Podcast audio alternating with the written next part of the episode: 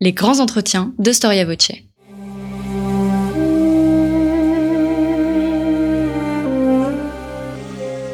Une émission de la rédaction de Storia Voce.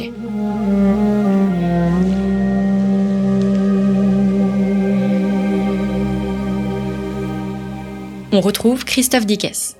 Chers auditeurs, bonjour, merci pour votre fidélité et bienvenue pour cette nouvelle édition de nos grands entretiens. Nous ne connaissons de sa vie que ce que le pape Grégoire le Grand, qui régna au VIe siècle, a bien voulu nous transmettre. Nous avons aussi une règle, une règle écrite de 73 chapitres qui, en dépit de l'exercice littéraire, peut nous renseigner sur son existence. Pourtant, pourtant, même si les sources nous apparaissent bien maigres, le personnage de Benoît de Nursie fait figure de géant dans l'histoire du christianisme. Tant et si bien que pas moins de 16 papes ont souhaité porter ce nom. Figure patriarcale, Benoît est considéré comme le fondateur du monachisme occidental je cite, Saint Benoît de Nursie, par sa vie et par son œuvre, a exercé une influence fondamentale sur le développement de la civilisation et de la culture européenne, nous disait encore récemment un pape. C'est parce qu'il rayonne jusqu'à nos jours qu'un autre pape, Paul VI, décida, lui, en 1964, d'en faire le patron de l'Europe. D'ailleurs, dans son livre sur la naissance de l'Europe au Moyen Âge, le grand historien Jacques Le Goff le place aux côtés de Boès, de Cassiodore, d'Isidore de Séville, ou bien encore de Bède le Vénérable qu'il considère comme, je cite, les fondateurs culturels du Moyen Âge. Mais l'histoire n'est-elle pas trop bien écrite ici? Que savons-nous réellement de ce personnage? Storia Voce vous propose de vous transporter à la fin du 5e siècle dans un monde en crise alors que l'Empire romain d'Occident vient de sombrer, dans ce contexte, un homme va promouvoir un idéal. Il s'agit donc de Benoît de Nursie. Odon Hurel, bonjour. Bonjour. Vous êtes euh, historien. Merci d'avoir répondu à notre invitation, directeur de recherche au CNRS. Vous êtes un des plus grands spécialistes français du monachisme occidental. Vous avez publié, euh, édité les œuvres de Mabillon ou une partie des œuvres de Mabillon chez euh, Robert Laffont dans la fameuse collection bouquins. Et je crois que vous travaillez à un ouvrage sur les bénédictins qui va être également publié chez Lafont. Chez Lafont, tout à fait, oui. Un, un commentaire historique de la règle de Saint-Benoît dont je ne serai pas le seul auteur, mais mais, que, je, que je dirige et,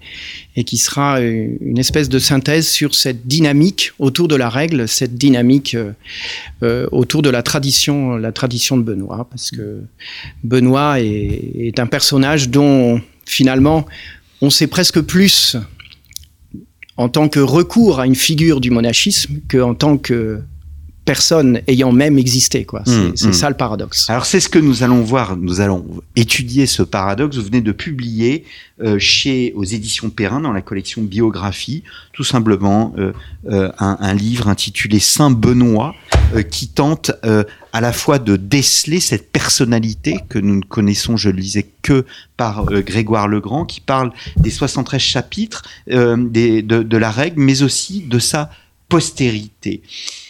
Il y a d'abord, pour commencer, effectivement ce paradoxe. Très peu de sources et pourtant un personnage qui fait figure de géant dans l'histoire du christianisme, géant théologique, géant spirituel, géant dans l'histoire puisque il est lié à l'histoire, enfin aux bénédictins et à leur grande histoire. C'est tout le problème. C'est-à-dire que quand on est historien, on a besoin de sources, et de pouvoir croiser des sources. Et évidemment, quand on est dans des périodes anciennes, et c'est le cas donc du, du siècle pour Benoît, on est face finalement à peu de sources, et en l'occurrence à une seule source, qui est une source hagiographique. Et quand on sait ce que signifie la géographie au Moyen Âge, la façon d'écrire avec, euh, c'est un véritable genre littéraire. Du coup, certains se sont même demandé s'il avait véritablement existé. C'est-à-dire, c'est à, quel point c'était pas une création, une construction. Et c'est ça qui est très très étonnant avec cette figure.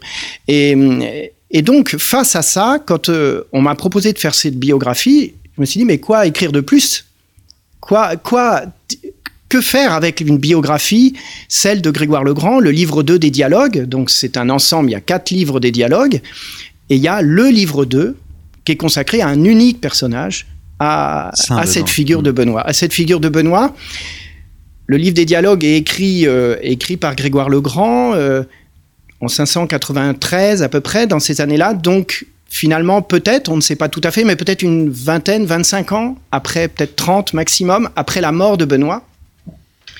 Donc c'est quelqu'un qu'il n'a pas connu lui, apparemment, mais euh, qui qu'il met en exergue d'une nouvelle aventure, peut-être du monachisme occidental. Enfin, qu'il considère lui, en tant que pape et en tant qu'évêque de Rome, comme une figure majeure qui pose les bases de quelque chose de nouveau.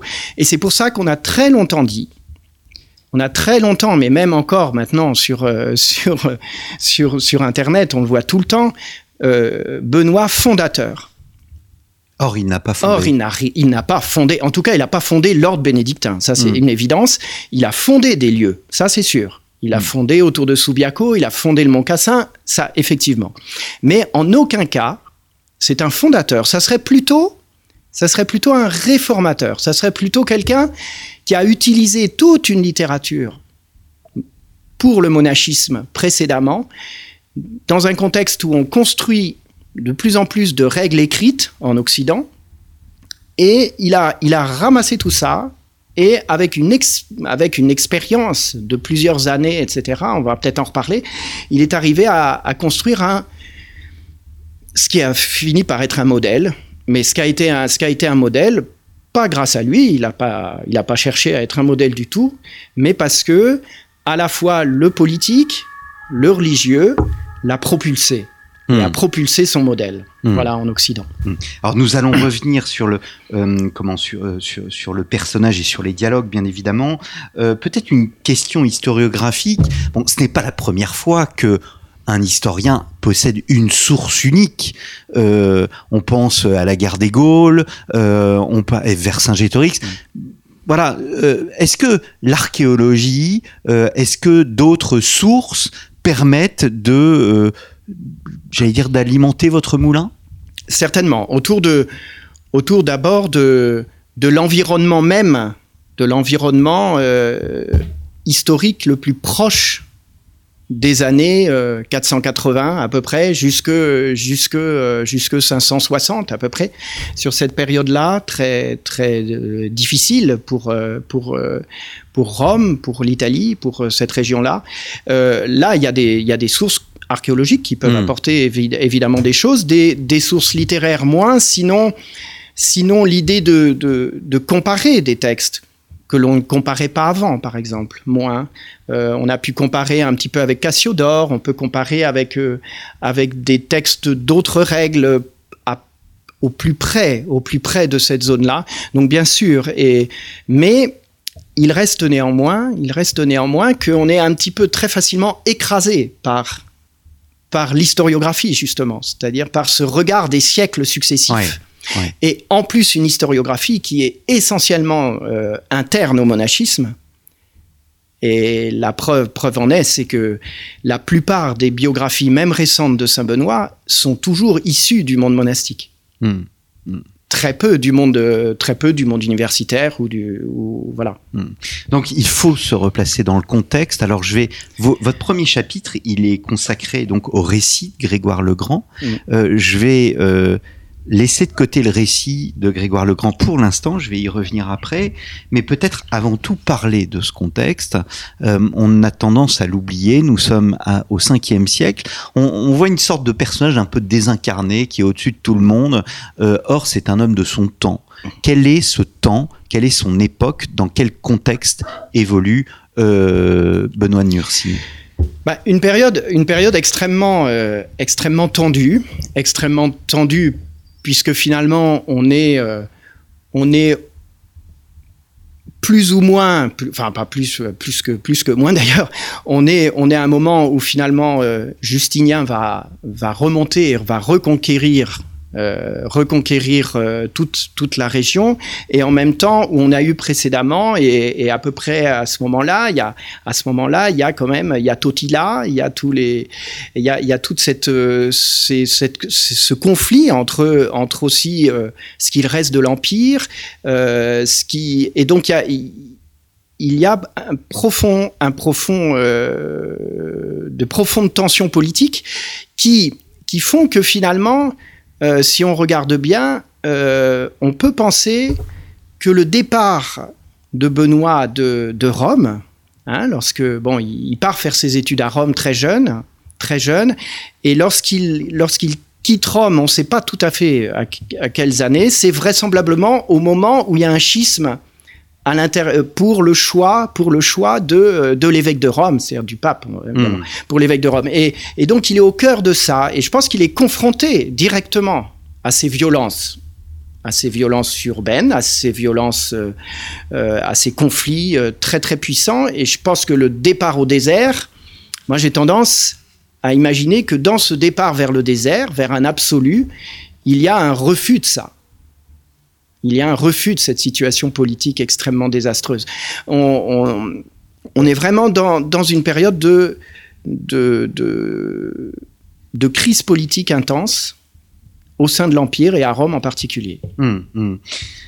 Il y a chez lui une volonté en quelque sorte de fuir le monde euh, en fuyant Rome et de reformer un, un idéal euh, qui au fond est l'idéal christique ou bien l'idéal baptiste du, euh, de, de, de, la fuite dans le désert?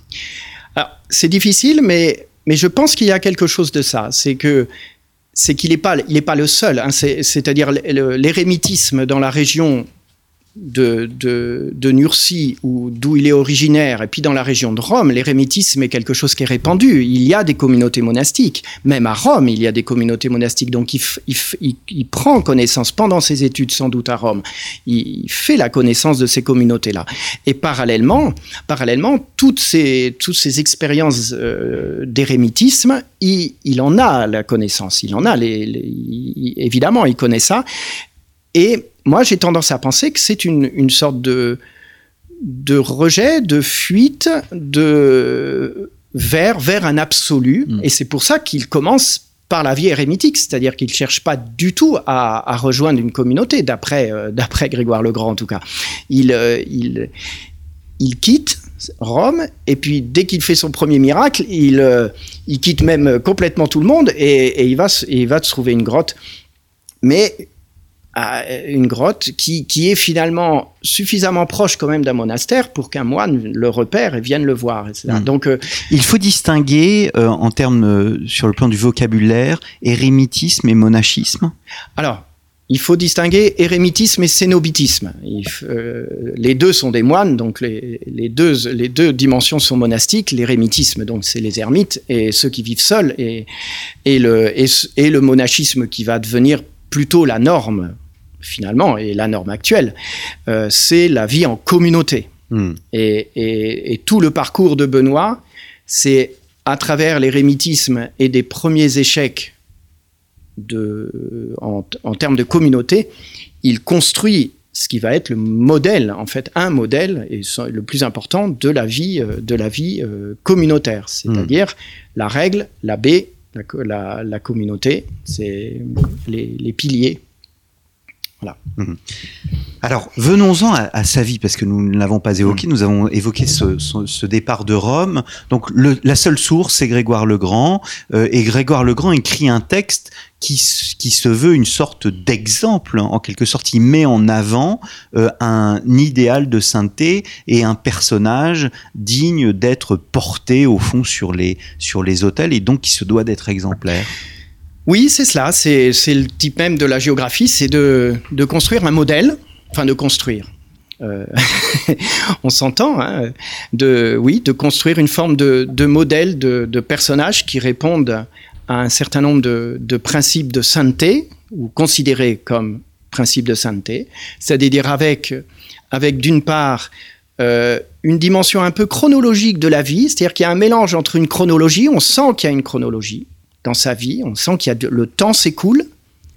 Mais en même temps, mais en même temps, on a un certain nombre d'événements que l'on pourrait retrouver dans à peu près la vie de tout saint moine Hmm. dans les autres livres des dialogues, type de miracle, euh, euh, la, la, la, lutte contre la lutte contre les, les vices, euh, tout, tout, ce qu'on veut. Voilà, on retrouve à peu près les mêmes choses, les mêmes choses, mais sur un sur une progression. On laisse Rome, on marche vers un certain absolu, on est rattrapé à chaque fois par le monde, et puis on réunit des disciples et, les disciples qui sont avec avec Benoît. Benoît crée crée des petits des petits monastères à Subiaco là, une douzaine de petits monastères avec à chaque fois dix religieux. Ça veut dire qu'il a assez de disciples. Hein. Mmh. C'est, il faut se dire ça. C'est-à-dire il n'est pas tout seul. Hein. Il n'est pas tout seul. C'est même très impressionnant finalement. C'est qu'en en quelques années, en quelques années, si effectivement, d'après Grégoire le Grand, il réunit, il réunit euh, dix petites communautés, euh, une douzaine de communautés de dix personnes, ça fait du monde, mmh. tout de suite, ça fait du monde. Et après, il installe et puis il repart, il repart encore au-delà, il repart pour fonder sous, euh, le Mont Cassin. Donc on a cette, ce parcours qui est un parcours qui construit quelque chose, qui construit une, vision monastique et en même temps qui est un itinéraire personnel. Mmh d'ascèse. De, on a, on, nous n'avons pas évoqué ses, ses, origines. Elles sont importantes puisque autant Grégoire le Grand, euh, en tant que pape, est issu de la noblesse et on, il est, on va le chercher pour le porter au pouvoir parce qu'il a une véritable expérience politique euh, alors qu'il voulait se retirer du monde mmh. dans, un, dans le cadre d'un idéal monastique. Là, euh, Saint Benoît, euh, c'est un personnage qui on va dire, est issu de ce qu'on appellerait la classe moyenne. Oui, enfin c'est de la, c'est manifestement une famille, euh, évidemment une famille libre, chrétienne, euh, euh, noble comme il est dit, mais mais on s'entend tout à fait sur ces termes-là. C'est pas du tout une famille alliée au, au, pouvoir. C'est pas une famille sénatoriale, c'est pas une famille. Non non, manifestement, mais on sait très très peu de choses. Le seul fait que Benoît soit envoyé avec sa nourrice, sa gouvernante, continuer des études à, à Rome, montre bien l'inscription quand même de, de, cette famille dans, dans une certaine, euh, on dirait maintenant, dans un certain cadre social mmh. euh, bien déterminé quand même. Quoi. Mmh. C'est, euh, voilà, et puis c'est, ça, c'est, ça c'est évident, et c'est ce qui apparaît, c'est ce qui apparaît. Mais effectivement, c'est pas une, c'est pas une famille de l'élite romaine euh, oui, oui, oui. noble. Ça, c'est ça, c'est une évidence. Alors, il, il, va à Rome, il part de Rome, euh, il se Enfin, il est ermite dans une grotte, il a une réputation de sainteté, on va le voir, on le sort de sa grotte. Et il y a cette notion quand même de, de fondateur. Vous disiez tout à l'heure qu'on ne pouvait pas le considérer comme le fondateur des bénédictins. Euh, or, il fonde malgré tout des communautés oui, alors il fonde, il fonde des communautés, mais comme, euh, mais qui sont la communauté de Benoît, qui, euh, au sens, il ne fonde pas. Le problème, c'est qu'on a souvent considéré, on parle très vite d'ordre bénédictin. Hein, comme si c'était. Donc il n'a pas fondé un pas, ordre. Il n'a pas fondé un ordre parce ouais. qu'à l'époque on fonde pas un ordre, tout simplement, ça n'existe pas. C'est un anachronisme. C'est un anachronisme dire, complet. Et en fait, l'historiographie a, a, a, a, utilisé cet anachronisme euh, parce que progressivement se constitue au cours du moignage effectivement des familles. Et on parle on va parler d'ordre de Cluny on va parler d'ordre hein, on va parler d'ordre cistercien on va parler hein, mais on n'est pas du tout dans cette configuration là que, par ordre de comparaison euh, Saint François Saint François les statuts de l'ordre sont euh, établis validés par mm. le pape Innocent III là il n'y a pas de validation il n'y a pas de non, création non, non, non absolument voilà. pas. Mm. il n'y a pas il n'y a pas de création. Et d'ailleurs la mention même la mention de la de la règle euh, dans le livre des dialogues, par exemple, c'est juste à la fin où Grégoire dit euh, et il a rédigé une règle des moines. Hmm. Mais à la limite, il dit pas, il, il, il, en donne pas le début ni la fin, donc on peut très bien, on, dans l'absolu, on pourrait même se poser la question de savoir s'il est bien l'auteur de cette règle. Ouais. Et bon, après, quand on compare les deux textes, on, on, se dit, ou alors Grégoire est très très très très fort, ce qui est possible, ou, alors véritablement il y a une complémentarité des deux textes qui est, qui est, euh, qui est étonnante. Hum, hum. Alors c'est un personnage qui a bien évidemment un charisme très, très important, euh, mais euh, qui n'est pas, on va dire, pardonnez-moi le terme qui est un peu technique, mais il n'apparaît pas comme un homme déconnecté du monde. C'est-à-dire c'est un constructeur, c'est un bâtisseur, et il a des préoccupations sociales. Ah oui, c'est c'est d'abord il bâtit, euh, il est très il est très pragmatique, je pense dans ce qui dans ce qui ressort, dans sa, à la fois dans la construction, dans la construction matérielle de la communauté, c'est-à-dire qu'il y a il y a une construction à, travers les miracles. En fait, ce sont autant de autant d'histoires qui se qui en fait évoquent évoquent avant tout euh, enfin assez régulièrement, la construction des bâtiments, la construction de l'espace hmm. monastique. Donc c'est là où il construit une communauté dans toute son importance. C'est-à-dire la, la communauté a une réalité matérielle. Voilà. Après c'est quelqu'un, c'est quelqu'un qui, c'est quelqu'un qui manifestement euh, accueille, c'est quelqu'un qui discerne, qui est, qui est à l'entrée du Mont Cassin, qui qu'on présente souvent, euh, euh, qu'on présente souvent euh, accueillant des gens de passage accueillant des gens de passage. Hein. C'est vraiment quelqu'un inscrit dans une réalité complète, euh, y compris dans l'environnement. Euh, tout à fait. C'est pas du tout un pur esprit. Hein. Mmh. Il y a toujours des, des, On a l'impression de, de, de binôme chez lui. C'est-à-dire qu'il est à la fois dans dans la prière, la contemplation, mais il est en même temps euh, dans, euh, euh, dans, dans l'action. il accueille autant des, des, pauvres pour leurs soucis matériels que des riches qui sont dans la pauvreté spirituelle. Oui, c'est un, c'est, c'est, c'est, je pense, c'est ce qui fait un des caractères très très très très fort euh, très très fort même de sa règle, c'est-à-dire que sa règle se ressent complètement de cette préoccupation-là. Hmm. Euh, le moine est totalement incarné dans une réalité dans une réalité familiale, sociale, euh, euh, et même dans la vie de Benoît, c'est ça. C'est-à-dire que il cite un certain nombre de, personnages, de, personnages qui sont les fils de euh, de, grands personnages, par exemple, mais qui sont aussi effectivement le fils d'un paysan, un livreur de vin. Enfin, on imagine toute une toute la population, en fait, toute la population autour du Mont Cassin, qui, qui, vit du Mont Cassin et qui est et il y a un échange qui se fait. C'est-à-dire c'est c'est euh, c'est ça. Je pense que Benoît c'est Benoît c'est le, moine incarné complètement. C'est c'est surtout pas surtout pas la, une contemplation qui qui n'aurait pas les pieds sur terre. Hmm. Du tout, du tout. C'est à travers les pieds sur terre qui, hmm. qui, contemple, je pense. Alors comme tous les, je le citais tout à l'heure, Saint François, hmm. il a su bien euh, s'entourer. Euh, Saint Benoît aussi était bien entouré. Que disent euh, les hommes et les femmes autour de, de, de, de Saint Benoît, de ce qu'il fut? Alors évidemment, c'est on a on a on a le livre des le livre des dialogues est, est intéressant pour ça parce que en fait on, assiste à chaque fois qu'il y a une rencontre, et souvent un, souvent un miracle, hein, qui se traduit par un miracle, il y a un petit peu, mais finalement un petit peu dans l'évangile. Hein. C'est-à-dire que, puisque après tout c'est une forme de relecture aussi des, valeurs évangéliques, c'est que c'est qu'il y a, il y a un, effet un effet sur, euh, sur la personne qui est concernée ou sur l'entourage. Par exemple, Totila qui essaye de, qui essaye de tromper Benoît en envoyant euh, un de ses seconds avec les habits avec ses propres habits de roi, euh, Saint Benoît s'en aperçoit tout de suite, alors qu'il n'a pas, pas une photo de, Totila sous les yeux. Il s'en aperçoit tout de suite et, Totila, euh, Totila se met à genoux, etc. Et, du coup devient doux et bénin, enfin à peu près. donc et ça c'est à peu près systématique, c'est-à-dire à peu près à peu près systématique.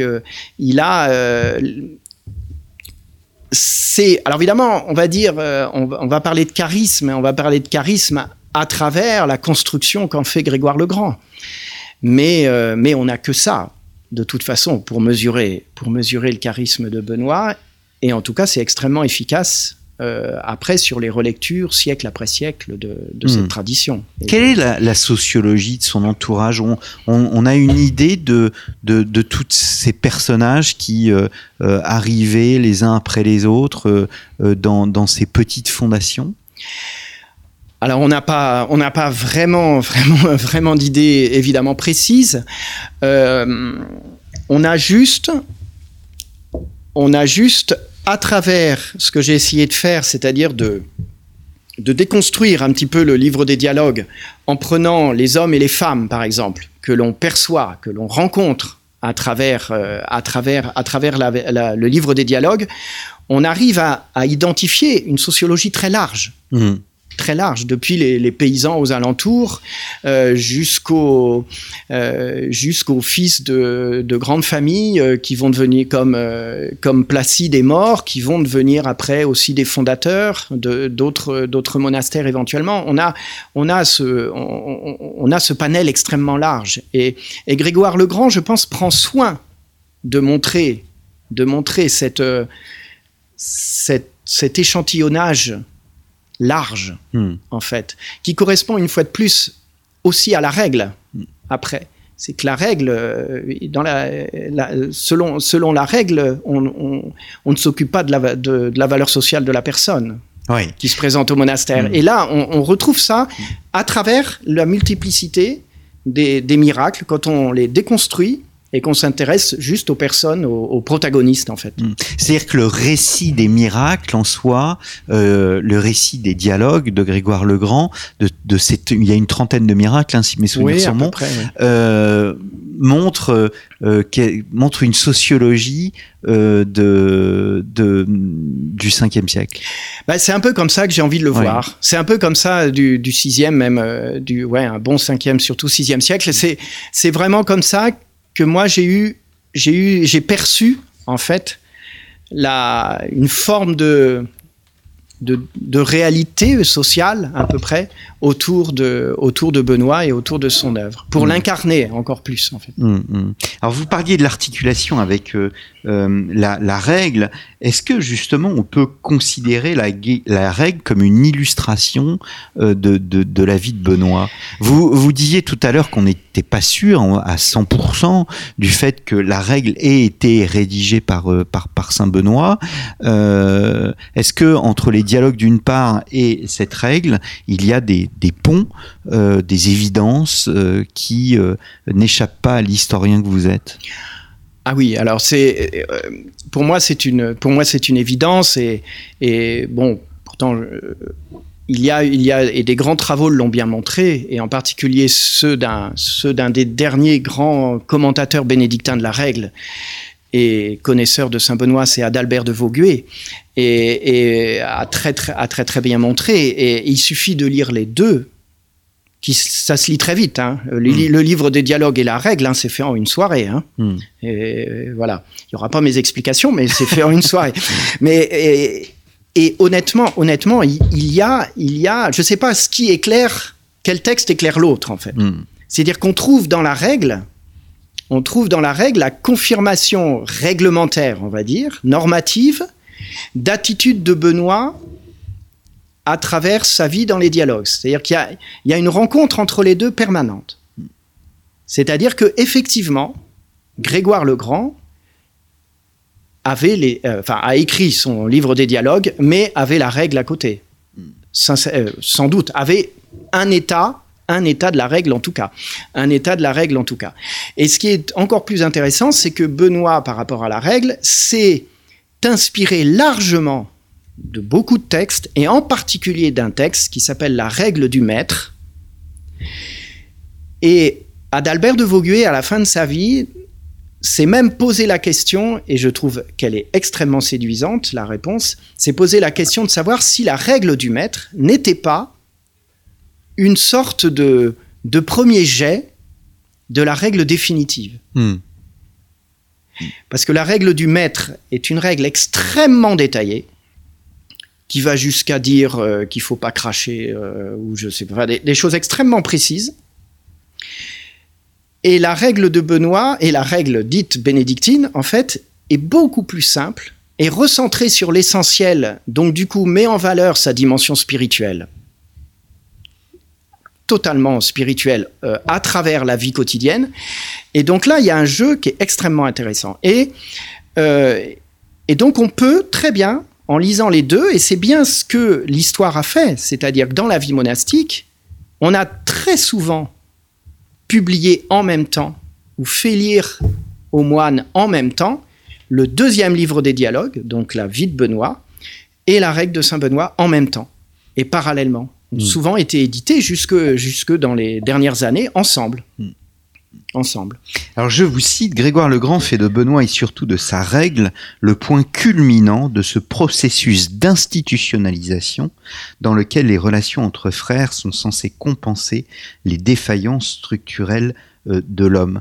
Le mot, bien évidemment, euh, important, c'est institutionnalisation. Il y a une volonté de graver dans le, dans le marbre, et on le voit bien à travers les enseignements de Grégoire le Grand, euh, dire le qu'est-ce qu'être bon chrétien, qu'est-ce qu'être un bon moine, et dans quel cadre institutionnel doit-il s'inscrire? Oui, et en Occident en particulier. Et en Occident. et en particulier. Occident en particulier. Parce que, parce qu'en fait, ce qui, se, ce qui se passe, c'est comme ça que je le comprends après, après des travaux d'éminents euh, confrères et, et prédécesseurs et, et vraiment de très grands historiens de cette période, c'est que moi je vois, il y a le charisme de la personne dans sa quotidienneté. Et puis comment ce charisme est pérennisé quelque part? Comment, comment la stabilité d'un modèle en acte, Hmm. donc d'une personne, peut ensuite être prolongée dans le temps?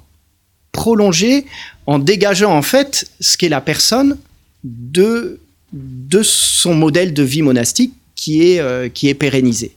Et c'est là où la règle prend toute sa place, parce que la règle, elle est le fruit de ce charisme et d'une expérimentation, mais pour, mais pour un avenir, mais pour, mais pour l'avenir. Et en fait, ça, la sagesse de la règle de Saint-Benoît, le fait que ça soit un texte court et suffisamment précis, et en même temps, si on peut faire mieux, Benoît le dit, si on peut faire mieux pour l'or- l'organisation de l'office divin, ben on fait mieux. Bon, il a fait, il a mis euh, 10 ou 12 chapitres pour définir les choses, et à la fin, il dit, mais si on peut faire mieux, moi, j'y vois pas d'inconvénient. Donc, ce discernement sans arrêt, cette attention aux personnes que l'on trouve là, a permis, en fait, dans l'histoire, dans l'histoire, à ce que ce texte fonctionne encore à l'heure actuelle. Et on n'est pas plus fidèle, on n'est pas moins fidèle maintenant à la règle de Saint-Benoît qu'au 18e, 17e, 16e, 15e, 14e, 13e, 12e, etc. etc. C'est-à-dire qu'il y a une universalité de la règle. Et une- on rappellera aux, Oui. aux auditeurs que catholique signifie universel. Ouais, il y a une universalité du, d'une forme de modèle de vie communautaire. Il y a une universalité de la règle, quelque part, puisque la règle peut traverser les Hmm. continents et fonctionner. Mais est-ce que ce n'est pas finalement son, son, son secret, euh, la potion secrète du fait et de voilà, il y a, y a une réception de Benoît en Occident. Vous l'avez dit à travers les siècles et que cette réception, elle se fait si bien au fond grâce à cet universalisme. Absolument. Elle se fait grâce, grâce au fait que la, la, la règle, tout en étant normative, est extrêmement ouverte dans ses adaptations possibles. Beaucoup de culture. À beaucoup de cultures. À Mm. beaucoup de cultures et à beaucoup de... il- il- Mais Benoît, il, Benoît, il a pas dit... euh, il a pas dit bon 21e siècle en Chine, enfin pas en Chine, pas trop encore, mais mais en, en- en Extrême-Orient, en, en Afrique, euh, on vivra la, on vivra ma règle. Bien sûr qu'il l'a pas dit, mais il a il a suffisamment il a suffisamment construit ce texte pour lui donner pour lui donner au moins une valeur qui qui va au-delà des hommes en fait, au-delà au-delà de au-delà des situations.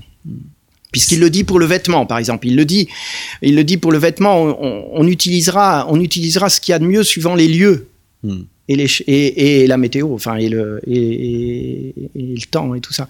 Donc il y a, il y a une adaptation qui est ouverte toujours. Mais alors, un peu par esprit de contradiction, parce que vous parlez d'un mythe bénédictin, il y a, il y a un mythe bénédictin.